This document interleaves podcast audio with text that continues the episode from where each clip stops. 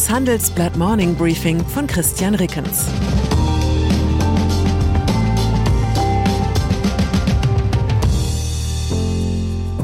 Guten Morgen allerseits. Heute ist Mittwoch, der 7. Dezember, und das sind unsere Themen. Angriff der Kamikaze-Drohnen, Fragen an die russische Luftabwehr, Freigabe der Killerroboter, Einblick in kalifornische Polizeimethoden, Dreuen der Deadline, Bangen um die E-Autoförderung. Nach einer kurzen Unterbrechung geht es gleich weiter. Bleiben Sie dran. Sie leben Fairness, Kultur und Werte? Zeigen Sie Ihr Engagement als Arbeitgeber und werden Sie Teil der Fair Company Initiative. Mit der Fair Company Initiative zeichnet das Handelsblatt Unternehmen aus, die insbesondere Berufseinsteigern und Young Professionals ein faires, attraktives Arbeitsumfeld bieten. Zu den entscheidenden Werten gehören unter anderem das Engagement für Mitarbeitende, Diversity und Chancengleichheit, Nachhaltigkeit und gesellschaftliche Verantwortung. Erfahren Sie jetzt mehr unter faircompany.de. Russland. Wie können gleich mehrere mutmaßlich ukrainische Kampfdrohnen hunderte Kilometer über russisches Staatsgebiet fliegen, ohne dass die Luftabwehr eingreift? Unter anderem um diese peinliche Frage dürfte es gestern im Kreml gegangen sein. Staatschef Wladimir Putin hatte den Sicherheitsrat seines Landes einberufen. In der Nacht auf Dienstag war der Flughafen im russischen Kursk mit einer Drohne attackiert worden. Der Schlag gegen den Flughafen folgte Angriffen auf zwei weitere Stützpunkte, die jeweils hunderte Kilometer von ukrainischem Staatsgebiet entfernt liegen. Betroffen waren die Militärflughäfen Engels nahe der Stadt Saratow und der Flugplatz Jagiljewo bei Ryazan. Bei den Angriffen sollen nach einem Bericht der New York Times ukrainische Spezialkräfte vor Ort aktiv gewesen sein. Diese hätten die Angriffe koordiniert, um sie präziser zu machen. Panzerdebatte. US-Außenminister Anthony Blinken erklärte gestern Abend, die USA hätten die Ukraine weder bei den Luftschlägen unterstützt noch dazu ermutigt. Kiew wiederum bekennt sich zwar nicht zu den Angriffen, bestreitet aber auch nicht ihre Urheberschaft. Das hat Methode. Würde sich die Ukraine damit brüsten, für einen symbolischen Schlag derart weit auf russisches Staatsgebiet vorgestoßen zu sein, könnte das im Westen die Sorge vor einer Ausweitung des Krieges mehren, und das könnte weitere Waffenlieferungen gefährden. Wir erinnern uns. In der Debatte um die Lieferung deutscher Leopard 2 Panzer an die Ukraine hielt die Bundesregierung mit Argumenten dagegen, die schneller wechselten als die Laufwege brasilianischer Offensivspieler. Eine Konstante in der Argumentation aber blieb, wenn, dann geht das nur in Abstimmung mit den Verbündeten, und von denen hat schließlich noch niemand Kampfpanzer westlicher Bauart geliefert. Nun berichtet die Frankfurter Allgemeine Zeitung, die USA hätten Deutschland im Oktober signalisiert, dass sie die Lieferung deutscher Leopard 2 Panzer begrüßen würden. Das habe US-Sicherheitsberater Jake Sullivan dem außenpolitischen Berater des Bundeskanzlers Jens Plöttner am Telefon gesagt. Die Zeitung beruft sich mit dem Telefonat auf vertraute Kreise. Die Bundesregierung verwies gegenüber der FAZ auf die Vertraulichkeit der Gespräche mit Verbündeten. Für die Lieferung von Leopard 2 spräche laut FAZ, dass diese leichter in Polen gewartet werden könnten als US-Kampfpanzer und dass die Leopard-Hersteller kurzfristig 80 Stück liefern könnten.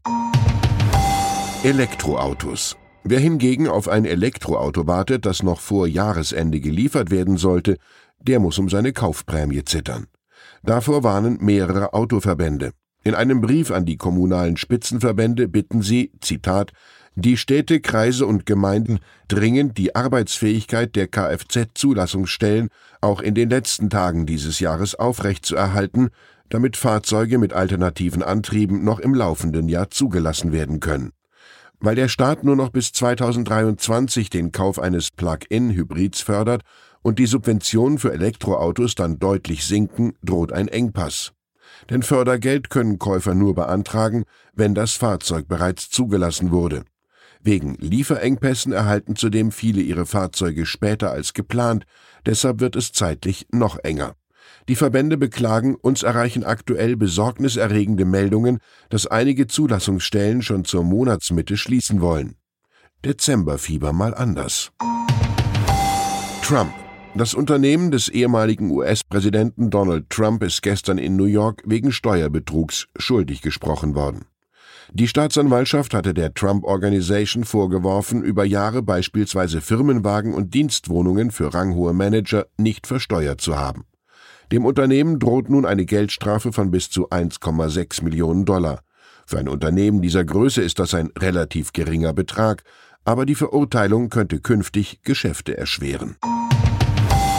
Polizeiroboter US-amerikanische Polizisten gelten zu Recht als ziemlich schießfreudige Gesellen. 2021 sind laut dem Datenportal Statista in den USA über 1000 Menschen durch Polizeigewalt gestorben. In Deutschland waren es demnach acht. Künftig kann die Polizei in San Francisco den tödlichen Gewalteinsatz sogar an Maschinen delegieren. Angesichts der steigenden Zahl von Verbrechen erlaubte die Stadtverwaltung der lokalen Polizeibehörde Roboter zu kaufen, die Verbrecher umbringen können. Solche Killermaschinen sind bislang vor allem für das Militär entwickelt worden. Die Polizisten dürfen die tödlichen Roboter nur verwenden, wenn das Leben einer Person akut bedroht ist und andere Deeskalationsmaßnahmen ausscheiden. Der Präzedenzfall stammt aus Texas. Dort war die Polizei von einem Scharfschützen beschossen worden. Daraufhin banden die Einsatzkräfte einen Sprengsatz an einen Roboter, der eigentlich zum Entschärfen von Bomben gedacht war. Die Polizei steuerte den Roboter in die Nähe des Schützen und zündete die Bombe. Die Detonation tötete den Angreifer. Die Killer-Roboter sind nicht der erste Tabubruch im angeblich so liberalen San Francisco. Seit September darf die Polizei in Echtzeit auf Videos etwa von Geschäften oder Privathäusern zugreifen, wenn die Besitzer vorher ihr Einverständnis gegeben haben. Ein Gerichtsbeschluss ist nicht mehr nötig. Kalifornischer Albtraumstadt California Dreaming. Und dann ist da noch der Todestag, der sich heute zum zehnten Mal jährt. Dieser würde sich natürlich niemals für einen heiteren Ausstieg aus diesem Morning Briefing eignen, ginge es nicht um das Ableben eines Konkurrenten. Wobei das auch wieder herzlos klingt. Was ich eigentlich sagen will, am 7. Dezember 2012 erschien die letzte Ausgabe der Financial Times Deutschland oder auch FTD. Mit ihrer journalistischen Mischung aus Kampfgeist und Leichtigkeit haben die Kolleginnen und Kollegen von der FTD eine ganze Branche durchgelüftet, inklusive des Handelsblatts. Noch heute erklären einem ehemalige FTD-Redakteure nach dem zweiten Bier gerne ungefragt, dass damals ja leider die falsche deutsche Wirtschaftszeitung eingestellt worden sei. Das sehe ich naturgemäß anders. Das Handelsblatt verbindet heute das Beste aus beiden journalistischen Welten und die Einstellung der FTD war das Beste, was ihrem Journalismus passieren konnte. FTD-Alumni sitzen heute in allen wichtigen deutschen Redaktionen, auch beim Handelsblatt, und haben weit mehr Einfluss auf den Wirtschafts- und Politikjournalismus, als ihnen das mit ihrem darbenden Blatt auf Dauer möglich gewesen wäre. Ich wünsche auch Ihnen heute die richtige Mischung aus Kampfgeist und Leichtigkeit. Christian Rickens. Zur aktuellen Lage in der Ukraine. Ungarn blockiert Milliardenhilfe der EU für die Ukraine. Im Streit um das Einfrieren der Milliardenhilfe soll die EU nun ein zweites Mal Ungarns Maßnahmen gegen Korruption prüfen. Solange blockiert Budapest jedoch andere wichtige EU-Vorhaben. Viele deutsche Firmen sind noch in Russland aktiv. Die Universität Yale kritisiert Unternehmen, die ihr Russland-Engagement nicht zurückfahren, etwa den Süßigkeitenhersteller Stork und die Modekette New Yorker. Andere haben reagiert. Weitere Nachrichten finden Sie fortlaufend auf handelsblatt.com/Ukraine. Das war das Handelsblatt Morning Briefing von Christian Rickens, gesprochen von Peter Hofmann.